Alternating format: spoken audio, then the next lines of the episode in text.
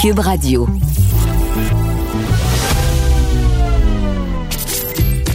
Caroline Saint-Hilaire. Caroline Saint-Hilaire. Une animatrice pas comme les autres. Cube Radio. Il a annoncé qu'il ne se représenterait pas pour un, un troisième mandat. Pardon. Euh, euh, on va aller retrouver le maire de Laval, Marc Demers. Bonjour, Marc. Bonjour, ça va bien? Oui, contente de te parler, Marc. Et d'entrée de jeu, là, je vais, je vais le dire aux gens qui nous écoutent, là, je me permets ce, sacrilège de te tutoyer parce qu'on a quand même euh, siégé, travaillé ensemble euh, quand j'étais dans cette haute vie de politique municipale. Alors, on, a travaillé quelques dossiers ensemble. Euh, donc, contente de te retrouver, Marc, suite à cette annonce où tu as pris le temps d'expliquer aux gens de Laval que finalement, tu prenais la décision avec ta conjointe de pas solliciter un troisième mandat à la mairie de Laval. Te connaissant un petit peu, ça a quand même pas dû être facile comme décision. Mais, euh, je suis très serein avec ma décision j'ai pris le temps de la mûrir et tout ça. Euh, c'est sûr que, bon, euh, quand je regarde les sondages, tout le monde dirait, représente-toi, les sondages euh, sont très favorables. Par contre, j'ai le, sentiment du devoir accompli euh, sur tous les, objectifs qu'on s'est donnés. Et malgré les aléas qu'on a eu à traverser, dont certains ensemble, la, la, saison de l'austérité a pas été nécessairement facile les municipalités.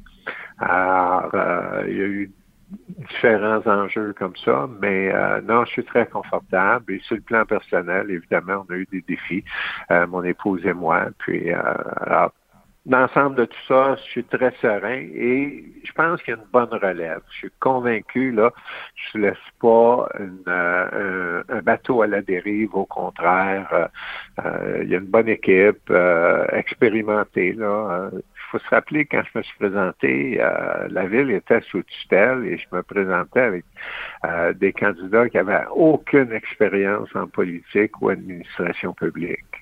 Euh, là, aujourd'hui, il y a une équipe aguerrie euh, qui connaît bien les dossiers.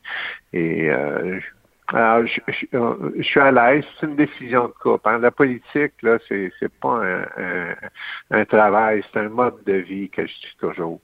Alors, on a pris la décision ensemble et je pense que c'est la bonne décision c'était la bonne décision. Euh, Marc, euh, bon, on, on t'en a pas parlé euh, en, en, le nommant, mais quand même, quand tu es arrivé en 2013 comme maire de Laval, ça faisait quand même suite aux nombreuses années, euh, presque quoi, 20, plus de 24 ans avec Gilles Vaillancourt, l'ancien maire de Laval, que bon, il y a eu des bons côtés dans un certain sens parce que Laval a connu un bon développement, mais en même temps, des années, disons, en termes de perception au niveau de la corruption qui a, laissé une image assez négative, pas juste pour Laval, mais pour l'ensemble de, des politiciens euh, municipaux.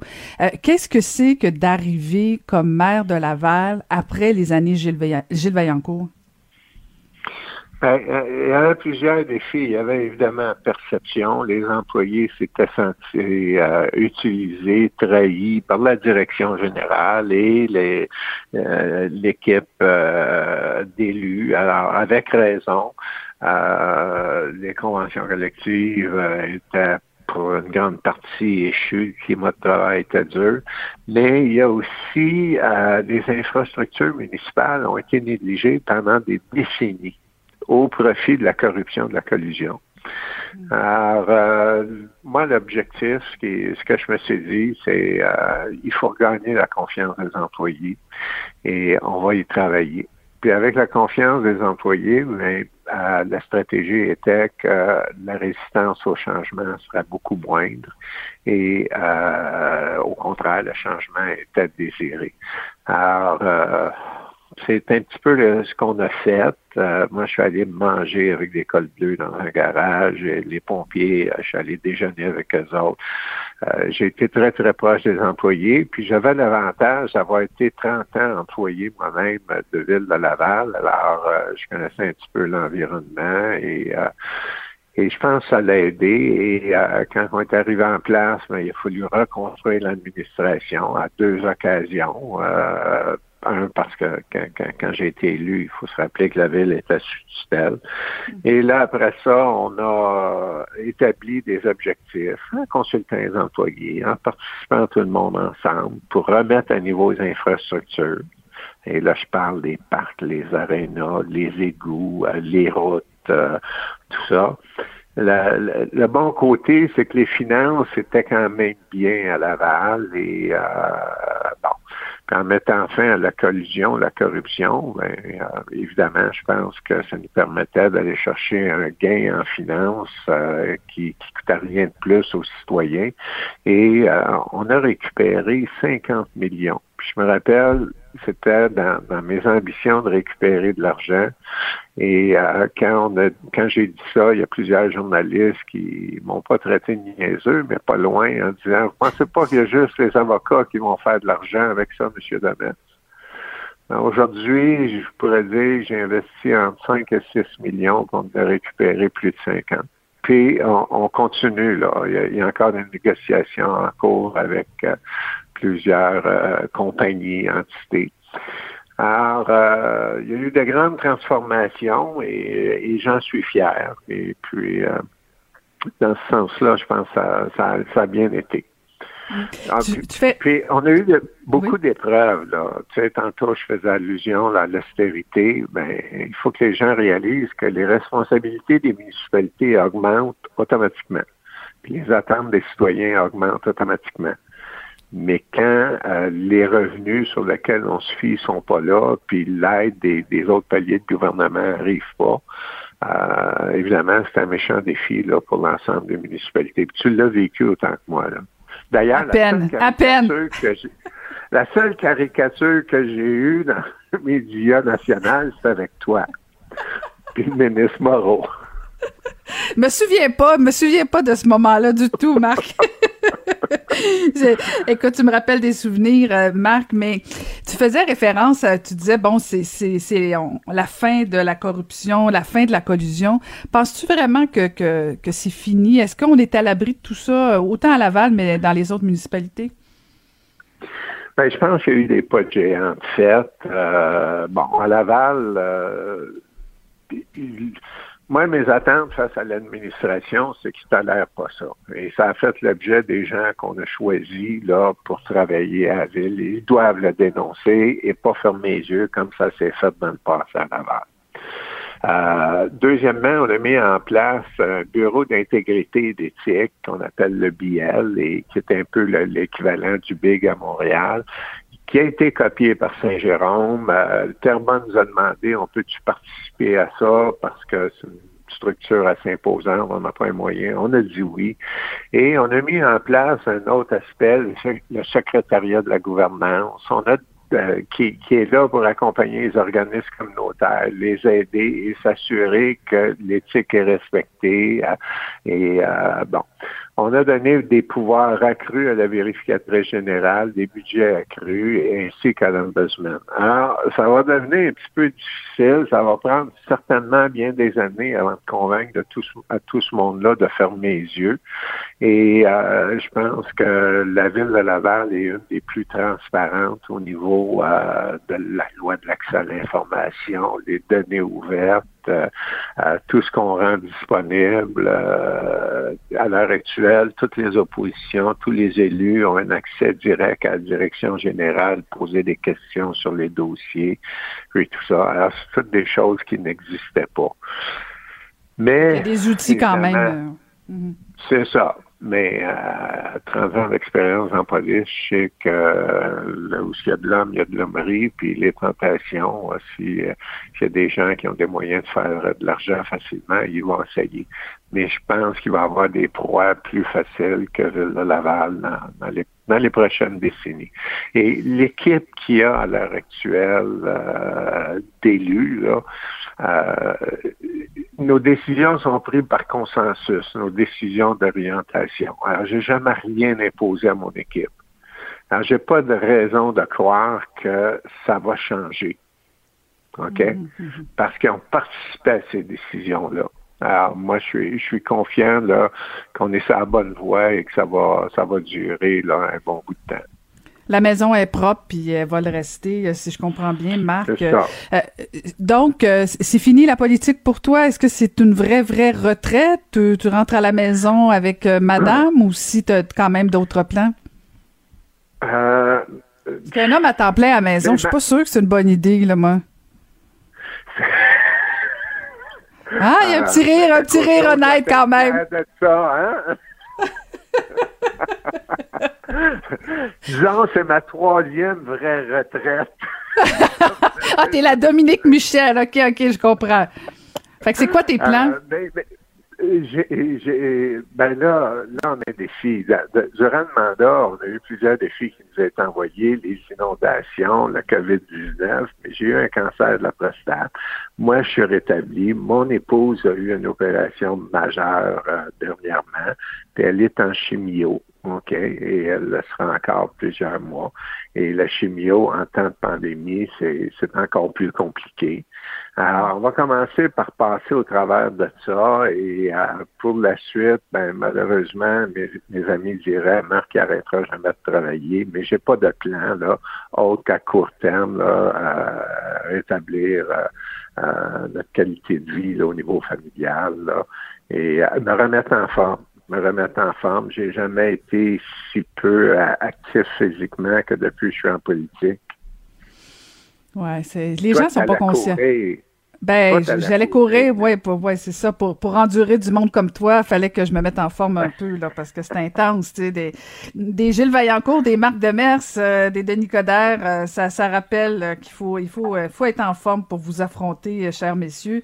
Mais, mais, mais blague à part, euh, Marc, je comprends quand même que la politique, t'as aimé ça, c'est quelque chose que t'as aimé servir euh, les gens de Laval, mais t'aimerais-tu ça comme un autre niveau ou si euh, c'est que que la porte est fermée pour euh, le provincial ou fédéral? Euh, Veux-tu un Ouais. choix de réponse? Je pense là pas. je te reconnais là. Pour l'instant, là, pour l'instant, je suis pas là. là je- Ah, ça, c'est la réponse du politicien pour l'instant. OK. Oui, puis Dieu sait que tu connais ça, hein. Tu es en politique bien avant moi. Tu as beaucoup plus d'expérience que moi. En politique, mais pas en police. Effectivement. Non, là, la priorité, c'est réellement là, Yeah. de, de récupérer la santé avec mon épouse. Puis je sais que c'est un, c'est un projet de plusieurs mois. Puis après ça, je veux je veux qu'on se remette en forme. Alors, je dirais, euh, je finis mon mandat jusqu'au mois de novembre. Je serai pas là à temps partiel. Je vais être là à plein temps, moi, travailler. Euh, je délaisse à rien. Mais après novembre, là, il y a un 4-5 mois là, où ce qu'on va euh, définitivement relaxer, se remettre en forme. Et euh, évidemment, euh, j'ai trois enfants, six petits-enfants. Euh, j'ai de quoi me tenir occupé juste là. Juste là. Ben, mon, mon petit doigt me dit qu'on n'a pas fini d'entendre parler de Marc Demers, mais je comprends très bien que, que cette pause sera plus que bienvenue pour toi personnellement, mais aussi pour le couple et la famille. Merci beaucoup, Marc. Bonne fin de mandat et euh, ben, bo- bonne suite euh, pour, euh, pour après novembre. Merci infiniment d'avoir pris le temps de me parler ce matin.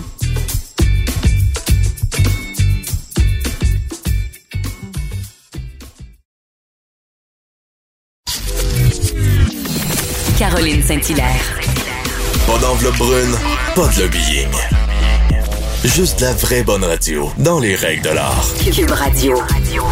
On va aller retrouver la première directrice générale de l'organisme Sport Québec, Isabelle Ducharme. Bonjour Isabelle Ducharme. Bonjour, Caroline.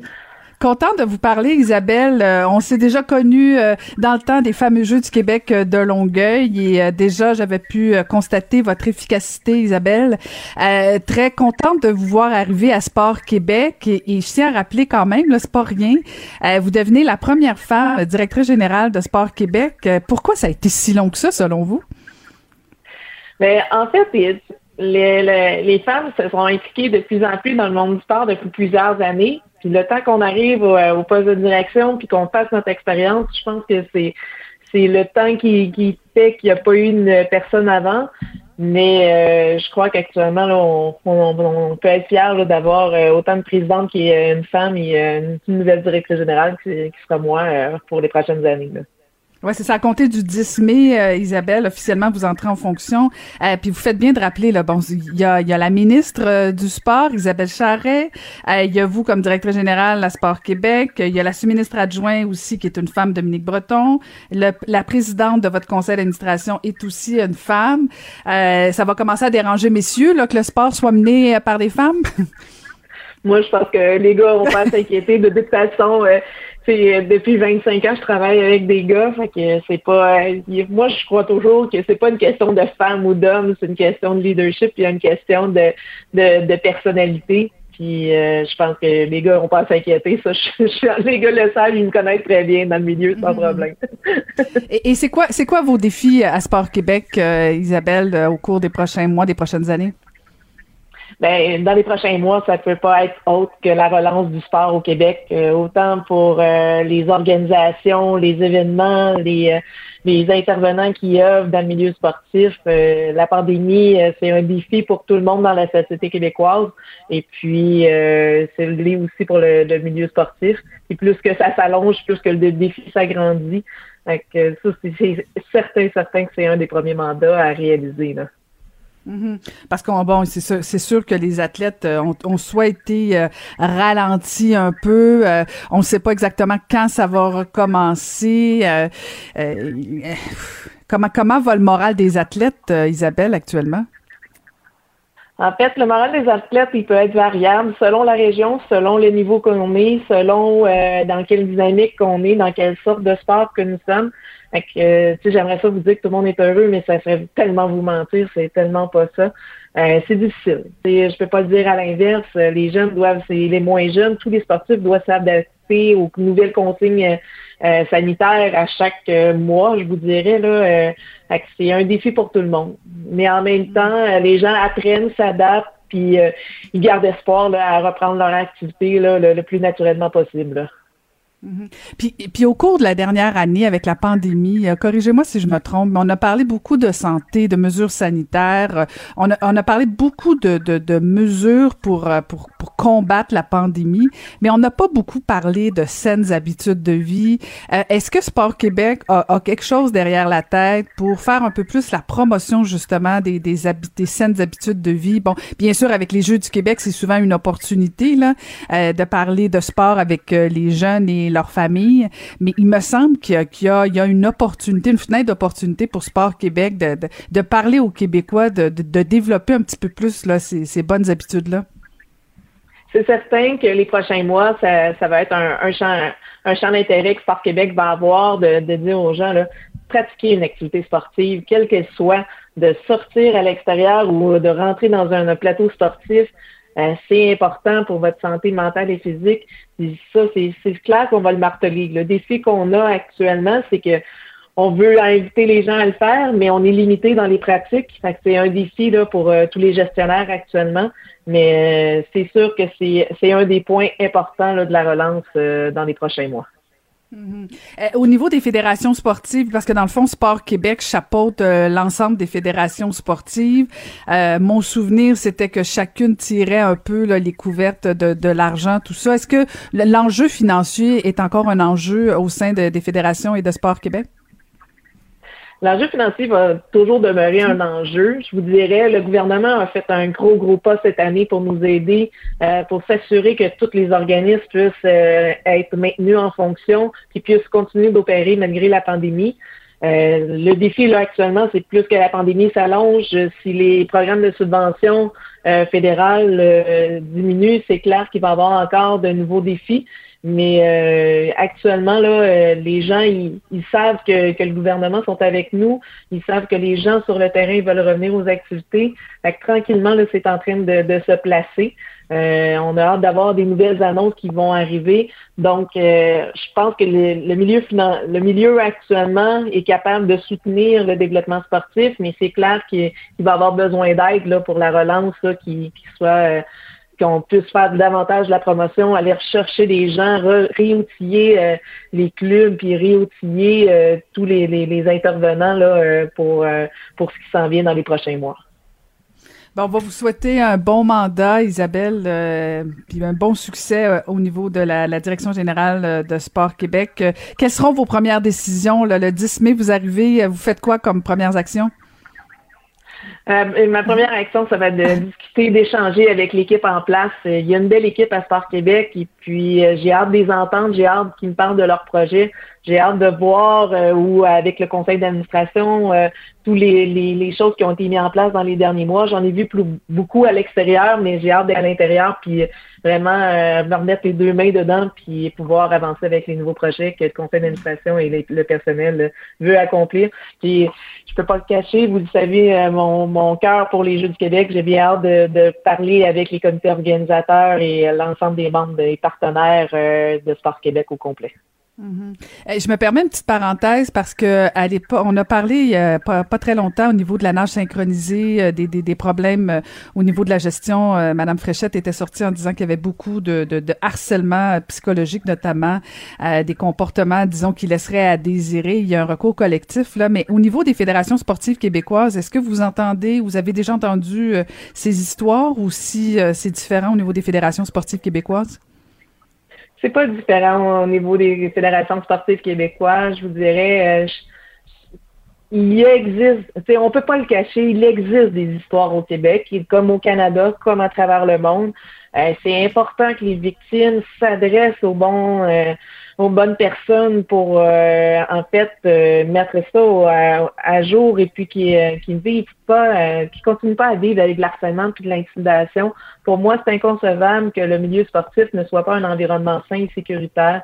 Euh, le gouvernement a mis en place avec l'ensemble des fédérations sportives et ça va répertorier à l'ensemble des municipalités, l'ensemble des gens qui pratiquent le sport au Québec, une entité indépendante de plainte.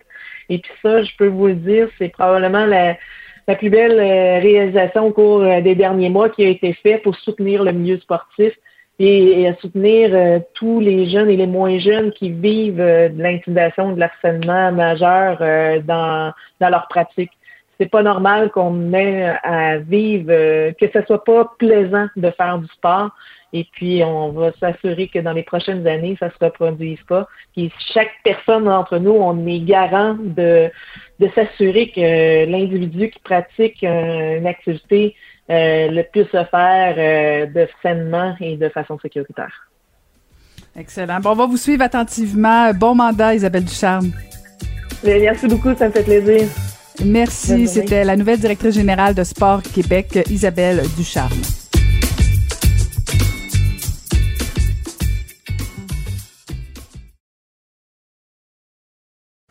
Pour elle, les réponses sont aussi des questions. Vous écoutez Caroline Saint-Hilaire. On va jaser politique avec Marc-André Leclerc. Bonjour Marc-André. Bonjour Caroline. Contente de te parler. Euh, grosse, grosse annonce. En fait, euh, une annonce quand même surprenante. Cette semaine, euh, Erin O'Toole annonce son nouveau plan environnemental. Qu'est-ce que tu retiens de ça, toi?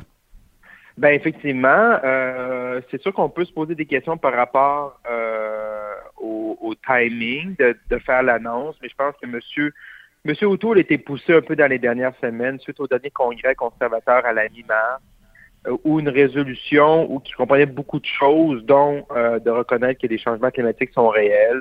Euh, la résolution a été battue, mais on sait que M. Euh, O'Toole, durant sa durant le congrès, durant son discours, avait dit que les changements climatiques étaient réels, que le parti devait changer. ça a créé tout un tout là, un nombre sur son discours et ça, finit le congrès sur une note négative. Et là, euh, aujourd'hui, euh, Monsieur, euh, va présenter son plan. Et ce qui est intéressant, Caroline, dans son plan, c'est qu'il va parler de tarification du carbone. Donc, il va tenir sa promesse d'annuler la taxe sur le carbone, mais il va garder quand même une certaine tarification, autant pour les grands pollueurs que pour les consommateurs. Et euh, ce qu'on peut lire et, ce qui va arriver, c'est quand même intéressant euh, ce que M. O'Toole va proposer, c'est que la taxe euh, sur le carbone dans les autres provinces, parce que le Québec, là, on est sous la bourse sur le carbone, mais dans les autres provinces comme en Ontario, c'est que les gens payent plus lorsqu'ils consomment, exemple, de l'essence. Et à la fin de l'année, le gouvernement leur redonne un certain montant d'argent pour compenser euh, leur utilisation et les taxes qu'ils ont payées de plus. Mais concrètement, ça ne change pas, ça ne change pas les habitudes des Ontariens, par exemple. Donc, quelqu'un qui vit à Ottawa, qui reçoit de l'argent, peut prendre de l'argent et s'acheter un F-150, par exemple. Mais dans le cas de M. Euh, O'Toole, il va comme créer une espèce de compte d'épargne et pour chaque individu. Et ces gens-là vont devoir utiliser l'argent pour des choses qui sont dites achats verts. Une passe de deux bus, une nouvelle fournaise électrique, avoir des, nouvelles fenêtres éco-énergétiques. Donc, ça va pousser les Canadiens à consommer davantage vert. Donc, je trouve ça intéressant, cet aspect-là, cette différence-là entre le plan libéral et conservateur. Ben, puis euh, je t'avoue, je t'écoutais, puis je me disais, il y a quelque chose euh, d'intéressant, particulièrement. Ça, ça, rejoint deux, euh, deux notions dont on oublie souvent. Quand on parle de développement durable, tu as la, notion de développement.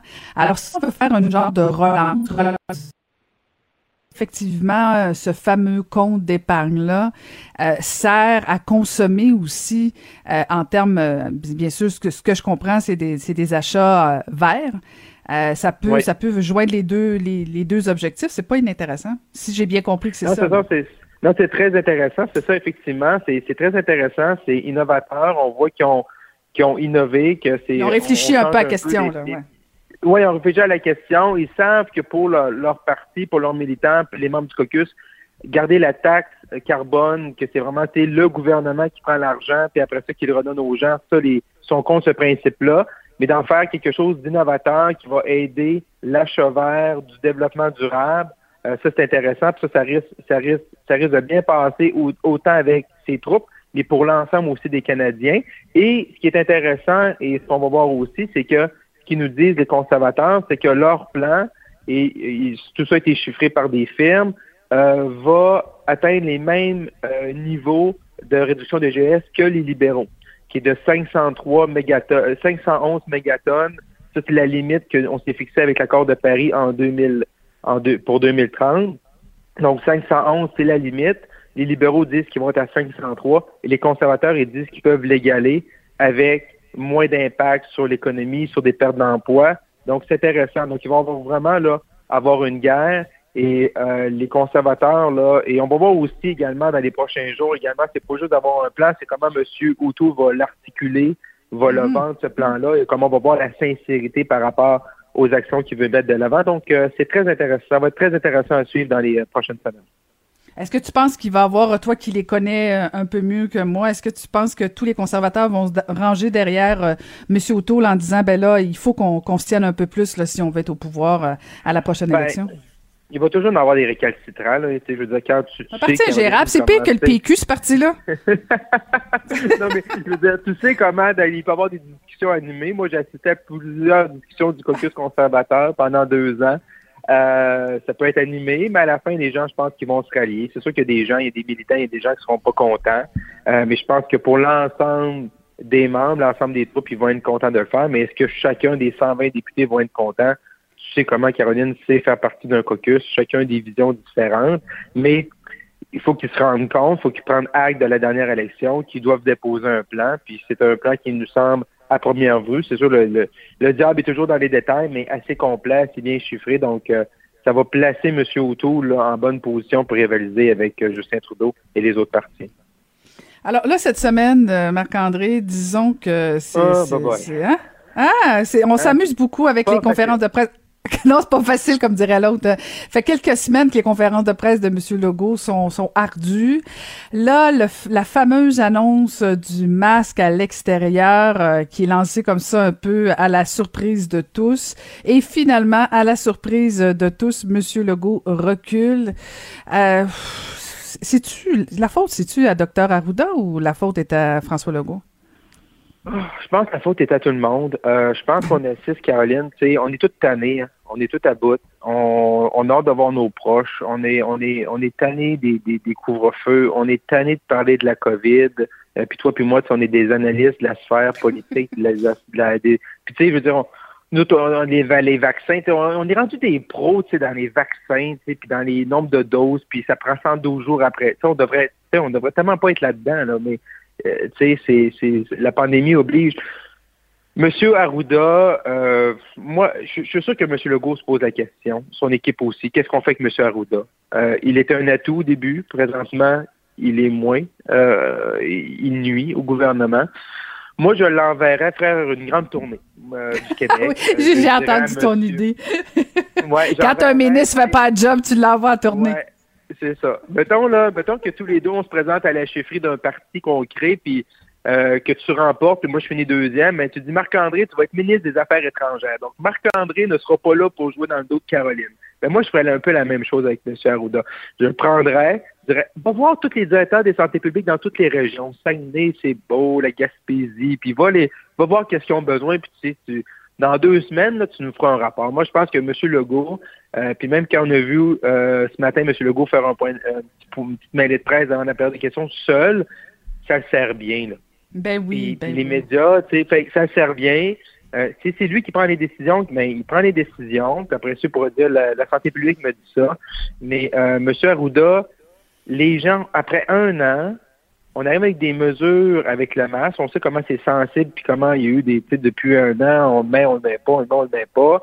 Euh, puis les gens le mettent, là, tu sais, je veux dire, aux endroits qui sont logiques. Mais là, on arrive avec des choses qui sont illogiques, des couples qui sont deux adresses. Ils peuvent se frencher, mais quand ils sortent, ils peuvent pas, ils doivent porter le masque.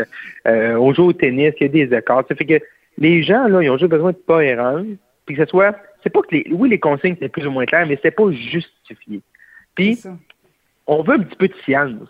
On veut, on, aime les chiffres, mais ça, nous prend de la science, ça nous prend une explication, ça nous prend un narratif, parce que là, on peut pas être là juste, porter le masque parce qu'il faut le porter, ou euh, on va mettre le couvre-feu à, à, 16 heures parce que, non, non, arrive avec des chiffres, on sauve combien de vies, on sauve combien de cas, puis ça, on l'a jamais eu.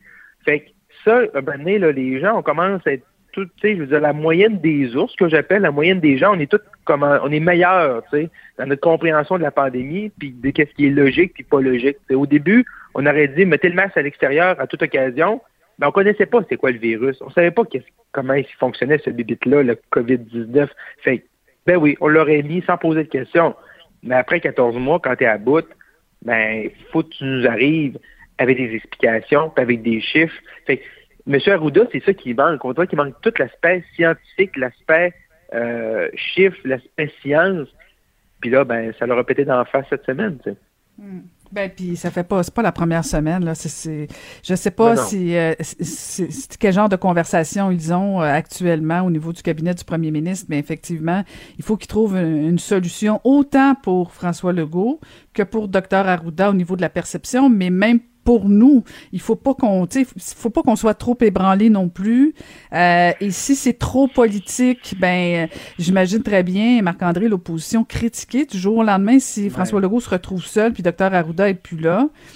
Euh, c'est pas et évident, puis, là, je sais pas. Ouais. Non, non c'est pas évident, t'as raison, Caroline. Puis moi, ce que je trouve, ce que je trouve dommageable présentement, c'est que ça crée comme une espèce de diversion quand il y a deux problèmes pour moi qui sont super importants, mais problèmes ou choses qu'on doit focaliser, c'est la vaccination et la ventilation dans les écoles, dans les, dans les milieux de travail où ça, c'est tout le temps nébuleux. Tu sais. Puis là, la, vaccination, on apprend ce matin qu'il y a des endroits qu'il y a des vaccinateurs qui se tournent les pouces. C'est-tu parce que les gens ont peur du AstraZeneca ou ils n'avaient pas peur une semaine ou c'est le bassin qui était éligible pour l'AstraZeneca, on commence à l'épuiser, tu sais?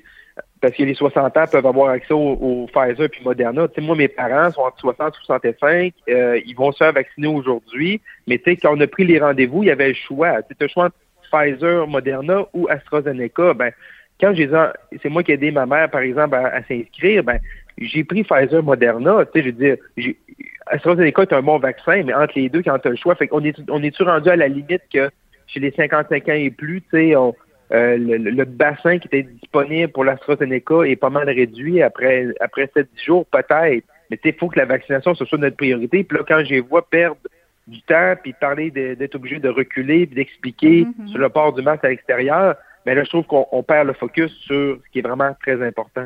Et puis, puis je sais pas, mais il y a quelque chose qui me trotte depuis depuis ce matin où j'ai lu les journaux euh, je, euh, où on parlait justement des doses possiblement perdues d'AstraZeneca. Tu sais, pourquoi à la limite on donne pas tout de suite les deux doses à ceux qui se sont ben fait oui. vacciner déjà oui. pour la première dose d'AstraZeneca? Perdons rien, ben allons-y tout de suite avec les deuxièmes doses. Là, me semble que euh, ça va libérer tantôt quand quand quand les doses vont rentrer à coups de millions, on, on aura de moins de gens qui auront des rendez-vous. Là, je sais pas. Il me semble qu'on pourrait être un petit peu plus. C'est une idée. Effectivement, il faut, faut, falloir que le gouvernement soit capable, sur la vaccination, de se virer sur un dixième. Quand, une, mm-hmm. quand une région, ça marche moins bien, ou il y a un taux de saturation, on les envoie ailleurs. ça va prendre plus de flexibilité.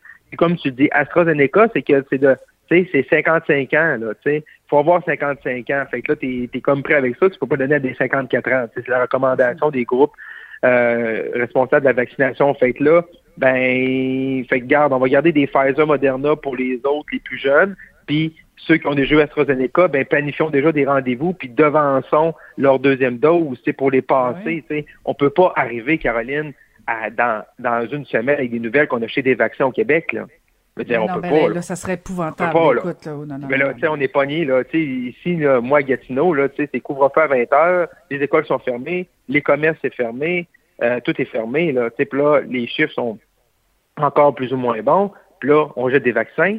Hey, t'as peu, là. Je veux dire, là, c'est tout le monde qui va être dans la rue, là. Faut je sens, que, je sens que Marc-André va être dans la rue si ça se passe de même. D'ailleurs, chez vous, c'est ça, ça va pas bien en Outaouais, là, Marc-André, là? Non, non, ça va vraiment pas bien. Puis les gens du, du, du, on appelle ça le CISO, le 6 de l'Outaouais, le Centre intégré, ta, de service santé, euh, la, la, la, PDG adjointe a vraiment sonné l'alarme la, en disant c'est un tsunami. Parce qu'il y a un problème récurrent depuis Mathusalem qu'il manque de staff, il manque de personnel médical de la santé en Outaouais. Et certains même disent, M. Legault s'engage à ça, qu'il manque un hôpital de 700 lits. Bon, ben, 700 lits, mais on n'a pas, pas de staff. Je ne sais pas comment on pourrait arriver à ça, mais euh, néanmoins, présentement, on n'a pas de personnel. Il n'y a pas de personnel, il manque de personnel. Le dépistage, c'est vrai, M. Dubert a raison, les délais se sont raccourcis, mais trois jours pour prendre un rendez-vous, cinq, six jours pour avoir des résultats c'est quand tu veux essayer de contrôler une épidémie, euh, ici, c'est la tempête parfaite avec l'Ontario qui est proche, Ottawa, manque de personnel, tout ça. Euh, une, population là, que je veux dire vierge au niveau pandémique, parce que la première vague, là, euh, qu'on avait 10 cas par jour, là, c'était, un record. Fait à partir de ce moment-là, c'est, un, un défi. Euh, et, on était une terre d'accueil pour le, COVID. Et là, présentement, on voit que, je dire, que, le feu est pris. Et là, on n'a pas d'aide des autres régions, et puis on sait que dans plusieurs régions, c'est problématique, si on n'a pas d'aide au niveau du personnel, ben, on va tout être vacciné deux fois en, Outaouais, puis on va être encore pris en confinement parce que on va faire du délaissage parce que notre problème de personnel n'est pas réglé. Et c'est une c'est un c'est un cercle vicieux parce que là, des cas d'éclosion dans les écoles, fait que là, les enfants pognent la COVID, mais les parents euh, qui, travaillent dans le domaine de la santé doivent, aussi se mettre en isolement, même s'ils ont déjà été vaccinés. Les recommandations sont rester 7-14 jours. Fait que là, tu n'as pas de personnel sur le terrain. Fait que euh, on comprend pourquoi la, PDG adjointe du, du 6 de l'Outaouais a dit là, c'est un tsunami. Là. Fait qu'il faut pouvoir trouver une solution. Est-ce que le personnel là, qui sont déjà été vaccinés au moins une fois au début de, la vaccination, est-ce qu'on est capable de les ramener plus rapidement? Mais il faut pouvoir trouver des solutions d'Outaouais parce que c'est très, très, très problématique parce qu'on a déjà, même avant la pandémie, au niveau de la santé, c'est toujours été précaire ici euh, à Gatineau. Est-ce qu'il y, a, des gens qui réagiraient bien à la fermeture euh, des frontières avec l'Ontario ou ça, réagirait mal selon toi? Ben non, je pense ils l'ont fait au début. Euh, je, je, pense que les gens, là, bon, pour les trucs essentiels, puis tout ça, puis il y a un certain contrôle. mais tu sais, Ottawa et Gatineau, là, tu as siégé longtemps à la, Chambre des communes, Karen, tu sais, c'est oui, c'est deux provinces, là, mais tu sais, c'est une bulle, là, tu sais, je veux dire, c'est... Fait est-ce que, est-ce que on peut garder Gatineau, Ottawa, mais pas que des gens de Toronto viennent à Ottawa, ou, tu sais, d'en faire comme une bulle ici, mais mettre des... On est comme un peu trop tard, je veux dire, le, contrôle, là, de mettre des barrières entre les régions Québec ou entre les provinces, des mesures qu'on a mis au début, puis on les a enlevées rapidement, mais quand tu parles des gens, même dans les régions, Sénégal-Saint-Jean, Côte-Nord, Gaspésie, il aurait aimé qu'on garde ces barrières-là. Puis moi, je pense qu'autour, puis je ne veux pas repartir le débat de la semaine de relâche, mais autour de la semaine de relâche, avant, on aurait dû en remettre, puis peut-être s'arrêter pour certains coins, éviter certaines éclosions. Je pense que les gens, pour répondre à ta question plus directement, je pense que les gens, Gatineau, Ottawa réagirait bien, là, tant qu'on permet certains déplacements, mais est-ce que vraiment ça fera un changement à ce moment-ci? Je pense que c'est un petit peu trop tard. Excellent. Ben, merci beaucoup, Marc-André. On se retrouve à la joute et on peut te lire dans le Journal de Montréal et le Journal de Québec. Merci, Marc-André. Bye bye.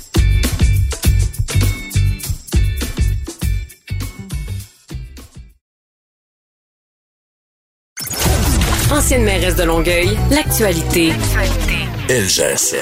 Vous écoutez Caroline Saint-Hilaire, Cube Radio. On va aller retrouver la fabuleuse chroniqueuse, animatrice et auteure Varda Étienne. Bonjour Varda. Bonjour Caroline. Content de te trouver euh, cette semaine, Varda. Cette semaine, tu as choisi un sujet euh, beaucoup plus sérieux. Non pas que les autres le sont pas, mais celui-là, il est euh, particulièrement sérieux. on va parler d'Haïti aujourd'hui, Varda. Oui, écoute, Caroline, Haïti est d'abord et avant tout le pays de mes parents. Mes parents sont nés en Haïti. Moi, je suis née au Québec. c'est un pays que j'affectionne particulièrement parce qu'au fil des années, je m'y rends, je, je te dirais, quatre, cinq fois par année. J'adore la chaleur, j'adore euh, le peuple haïtien qui est un peuple chaleureux, euh, qui est un peuple résilient. J'ai beaucoup d'admiration pour euh, le, courage qu'il démontre, mais en même temps, c'est le pays le plus pauvre de l'hémisphère nord. Pourquoi? Même pour la simple raison que Haïti est mené par un gouvernement complètement corrompu jusqu'à la moelle le peuple réclame depuis je ne sais pas combien de temps la démission du président actuel Jovenel Moïse, qui lui euh, s'acharne à maintenir le pouvoir parce que alors voici sa raison, c'est que selon lui, il a été élu démocratiquement. Bon, mais ça tout le monde met des, émet des doutes et que son mandat actuel se termine en 2022. Donc lui, ce qu'il dit, c'est que tout autant que son mandat n'est pas terminé, il ne bougera pas. Mais en attendant, Caro, le peuple a faim. Le peuple en grande majorité, je te dirais peut-être 80, c'est pas 85 est inalphabète. Les gangs armés mènent et contrôlent le pays. Je peux te donner des exemples que ma tante qui vient en Haïti m'a donné. Il y a des gens qui se font kidnapper à quelques mètres d'un commissariat et les policiers ne font absolument rien. Ils, refusent d'intervenir. Il y a des enfants aussi qui se font kidnapper, des enfants de la bourgeoisie qu'on retrouve soit assassinés ou violés. Euh, ils, font des grèves pour bloquer le pays, ça dure 4-5 heures, mais ce qu'il faudrait faire, c'est maintenir la grève, bloquer le pays le plus longtemps possible pour peut-être convaincre Jovenel de délaisser le pouvoir. Rien fonctionne, Caroline. Ce pays qui est tellement magnifique, qui a été exploité et qui l'est encore depuis des années par les Américains, par les Canadiens aussi et par les Français qui ont, écoute, qui ont pillé d'une manière indécente euh, et là, cette semaine, justement, on parlait de Joseph, pardon, Joseph Joute, qui était euh, l'ancien premier ministre, remplacé par Claude Joseph. Est-ce qu'on s'entend pour dire que depuis que Jovenel Moïse est au pouvoir, il y a six premiers ministres qui ont démissionné? Six. Pas deux. Six. La valeur du dollar ou de la gourde haïtienne, c'est gênant, Caroline. C'est 14 fois euh, alors, je donne un exemple pour être précise. Un dollar américain vaut 78 gourdes haïtiennes. Le pays fonctionne en majorité avec des dollars euh, américains. Et ce que ma tante me disait, c'est que là, les banques n'en ont plus. OK? Donc, il n'y a pas d'électricité, il n'y a pas d'eau courante, les écoles sont fermées en grande partie. écoute, Caro, le pays est sale. Il y a des, il y a des, c'est, c'est d'une tristesse. Et je demandais, j'ai posé la question à mes parents, à mes oncles et mes tantes, en demandant, selon vous, quest quel est le sort qui est réservé à Haïti? Et personne ne sait quoi répondre. Moi, j'ai des membres de ma famille, Caroline, qui font partie de l'élite haïtienne, qui sont de la bourgeoisie haïtienne. Ce qu'ils font, eux, ils sont chez eux, euh, dans leur bunker, qui écoute, je veux dire, très bien gardés par des armes, par des, euh, des gardes du corps armés jusqu'aux dents. Leurs enfants fréquentent les meilleures universités et écoles privées aux États-Unis, en France. Donc, eux, quand il y a trop de chaleur dans le pays, mais ils prennent leur avion puis ils vont à Miami en attendant que ça se calme. Alors, comment veux-tu? En plus, c'est que c'est la bourgeoisie qui euh, finance les gangs de rue. C'est avec leur argent que ces gangs de rue-là peuvent se procurer des armes. Donc, tu fais quoi? Et moi, il y a des gens qui m'ont dit, sous le couvert de l'anonymat, qu'à l'époque où Haïti était dirigé par Papadoc, donc François Duvalier, père, le pays allait mieux. Imagine. Il y a toujours eu de la dictature en Haïti. Donc, tu dis, mais qu'est-ce qu'on fait? On a eu le tremblement de terre. Les chiffres étaient de 300 000 personnes qui ont péri. Il paraît que c'est beaucoup plus. Euh, on a amassé des sommes colossales, que ce soit en provenance du Canada, des États-Unis, du Brésil, de la Chine, certains pays d'Europe. Où est l'argent?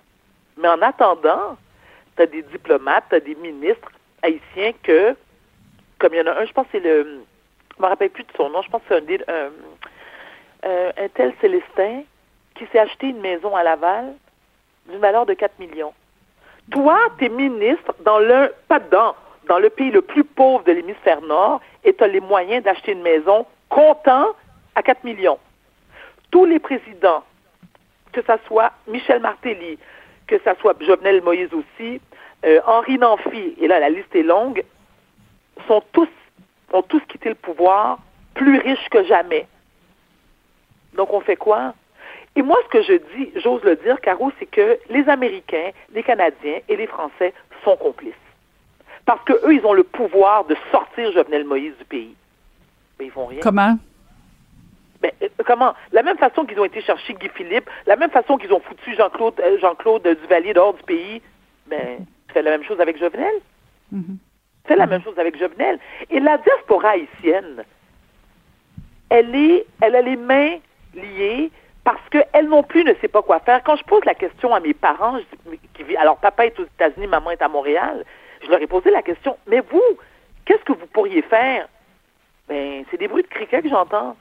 Parce qu'ils savent même pas quoi me répondre. Ils savent pas ce qui serait mieux pour Haïti.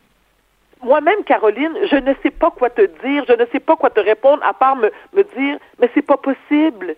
On fait quoi? Chaque président qui est mis en place est encore plus corrompu que le précédent. Donc, ça fait peur parce que ben c'est ça, ça fait peur parce que si si les Haïtiens euh, ou la diaspora haïtienne, si euh, l'élite euh, sait pas quoi faire, euh, la communauté internationale euh, fait quoi? Est-ce que est-ce que le Canada pourrait pourrait agir à titre de médiateur? Est-ce que le Canada pourrait dire ben écoute, on, on, se préoccupe de ce qui se passe en Haïti et non. on décide de non, on peut pas? C'est-à-dire que le, Canada n'est pas n'est pas assez puissant. Il faudrait vraiment que ça soit euh, qu'il ait les, États-Unis comme alliés et en joignant leurs forces, ça peut faire une différence. Mais toi, Caroline, je me permets de te poser la question, même si tu n'es pas d'origine haïtienne, tu es quand même une politicienne. Selon toi, rapidement, quelle est est-ce que tu as des, t'as des peut-être des, euh, des suggestions à faire ou comment tu t'aurais géré une situation pareille? pareille? Oh, écoute, c'est c'est une grosse question embêtant, parce que hein? ben oui, parce que il y a, y a la politique interne, euh, il y a la culture haïtienne, il y a la politique externe. Tu faisais référence aux États-Unis.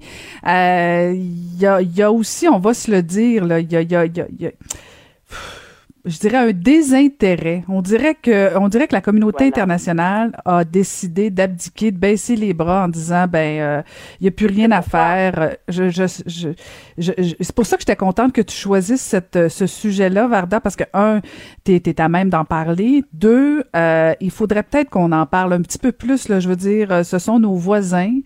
Euh, et et je, je, je, écoute, je, je sais pas comment je prendrais ça là, parce que je, je, je voudrais pas avoir à l'air prétentieuse de dire que je connais bien la politique et la culture haïtienne assez pour euh, régler le problème. Je veux dire, toi-même tu le dis là, personne n'a la solution, mais il Non. me semble, il me semble qu'il devrait y avoir, je sais pas, un sommet, une réflexion de dire, ok, on commence par où? Est-ce qu'il y a des acteurs qui sont bien intentionnés? Est-ce qu'on part avec la voilà. diaspora? Si je peux me permettre, et, et tu l'as très bien articulé, Caro, justement, c'est que lorsque les Américains, les Canadiens, les Français euh, débarquent en Haïti, c'est pour exploiter. Et moi, je n'ai aucune honte. Et Mais ils font pareil en Afrique là. Oui, oui. Écoute, il y a eu, il, il fut, il fut un temps où il y avait des mines d'or en Haïti. Euh, tout ce qui est l'agriculture, que ce soit le café, que ce soit le riz, que ce soit les terres qui sont riches en Haïti, appartiennent en, ma- en majorité à euh, des groupes ou des associations américaines, françaises. Je vais te donner un exemple précis. Hillary Clinton et son frère Richard Clinton se sont enrichis à un point que c'est Écoute, c'est- honteux, Caroline, en, achetant des hôtels, en achetant des, terres qui valent extrêmement cher. Et si tu regardes, c'est que Haïti est sur la même île que la République dominicaine, dont, donc ils sont sur l'île d'Hispaniola. Il y a une frontière seulement qui les, euh, qui les sépare. Tu ne fais que traverser la frontière et la République dominicaine n'a rien à voir. En Haïti, il n'y a pas d'autoroute, il n'y a pas de feu de circulation. Euh, les gens font ce qu'ils veulent. Moi, je dis que c'est un pays de cow-boys. Les gens sont armés comme ils veulent. Ils font ce qu'ils veulent. Et plus tu es riche, plus tu es, plus es bourgeois, plus tu fais partie de l'élite, plus tu as un pouvoir que personne ne peut t'enlever. Donc, ce qui arrive, c'est qu'un pays comme la République dominicaine, ben, a aucun intérêt à nous aider parce qu'ils font Ah, ça sent le trouble, laissez faire, laissez faire, laissez faire. Comment se fait-il qu'un pays comme Haïti, qui à l'époque de Duvalier-Père faisait partie, et, d'ailleurs était la championne du tourisme parce qu'on l'appelait à l'époque la perle des Antilles, qu'on était, qu'on exportait un paquet de produits. Comment, je veux dire, Caroline, on, on importe du riz, du café en Haïti, ça n'a aucun sens un pays qui est capable de produire tous les aliments et plus tous les fruits exotiques que tu peux, tu peux penser, on les, écoute, on les, on, les importe, Caroline, ça n'a aucun sens. Les enfants ne mangent pas. Le peuple ne mange pas. Le peuple a faim. Le peuple a soif. Le peuple a besoin d'un minimum. Euh, les besoins primaires ne sont pas comblés. Alors lâche Brassard puis déménage en Haïti, en Haïti puis euh, occupe-toi de ça. Ben, Présente-toi à la présidence. Ben tu sais quoi, si si, ben un, je dirais Caroline, j'ai, écoute, moi qui adore aller en vacances rapidement, j'ai bien trop peur de me faire kidnapper. Et les gens se font kidnapper en sortant, en sortant de l'aéroport, Caro. Aïe aïe aïe. En sortant de l'aéroport, puis on te kidnappe. Et là, je veux dire, tu as toutes les gangs de rue, parce que lorsqu'ils violent, ce sont des viols collectifs, donc ils kidnappent. Écoute, il y a une dame qui, qui, était propriétaire, bon, issue de la bourgeoisie haïtienne, mais ça, ça importe peu, qui était propriétaire d'un hôtel, une femme de 60, écoutez, quel âge elle avait? Écoute, 70 ans et plus, là. Elle a été violée par 12 hommes. 12, Caroline. La madame a 60 et, 70 ans et plus. Ben, voyons. Mais c'est dégueulasse. Ils l'ont même pas tué, ils l'ont abandonné, abandonné ah, sur ouais, Mais voilà. Moi, tu sais, honnêtement, Caroline, tant qu'à ça, là, ben, honnêtement, ça va, ça va sembler euh, fort ce que je vais, que je vais, ce que je vais dire, mais j'aurais préféré qu'on me tue.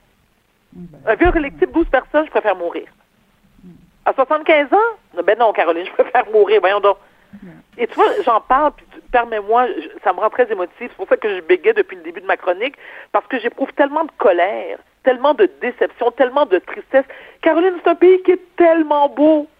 Haïti est tellement un beau pays.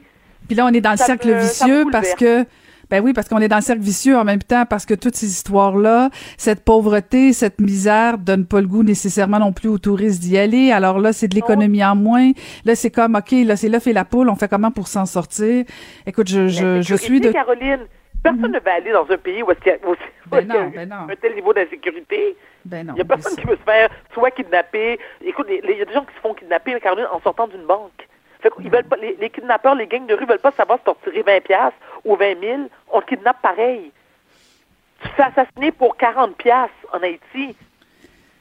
Oh my God. Euh, ben merci euh, Varda de, de, nous avoir sensibilisés à la question. J'invite les gens à aller euh, regarder un peu ce qui se passe justement, à s'intéresser. Des fois, euh, des fois, faut regarder ce qui se passe ailleurs un peu, sentir qu'on est, on est quand même euh, privilégié, puis trouver une façon d'être solidaire. Écoute, si tant est qu'un jour on pouvait faire quelque chose, je serai, je serai de ce combat, Varda. Et merci, merci beaucoup de ce sujet aujourd'hui. Merci de tout cœur. À bientôt.